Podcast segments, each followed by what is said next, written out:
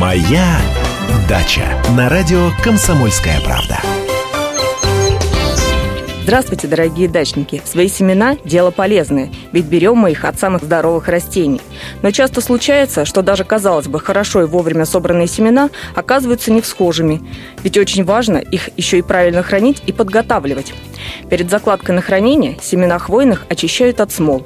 Смолистые вещества приводят к потере всхожести. А семена многих растений, находящихся внутри плодов и ягод, например, огурцы, помидоры, вытаскивают и просушивают.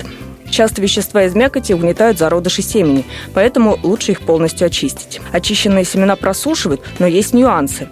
Если хотите использовать их в течение всего следующего года, то при просушке должна быть достаточно высокая влажность – 75-80%.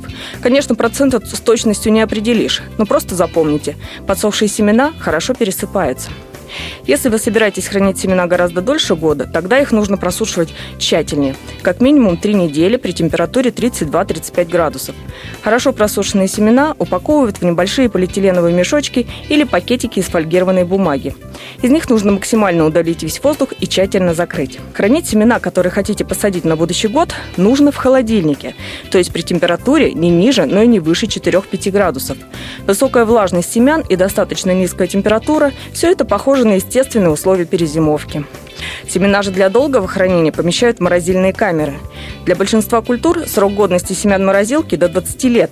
Но если вы не уверены, что получилось добиться достаточно хорошей просушки, то лучше все же не убирать их в морозилку, чтобы не убить зародыши.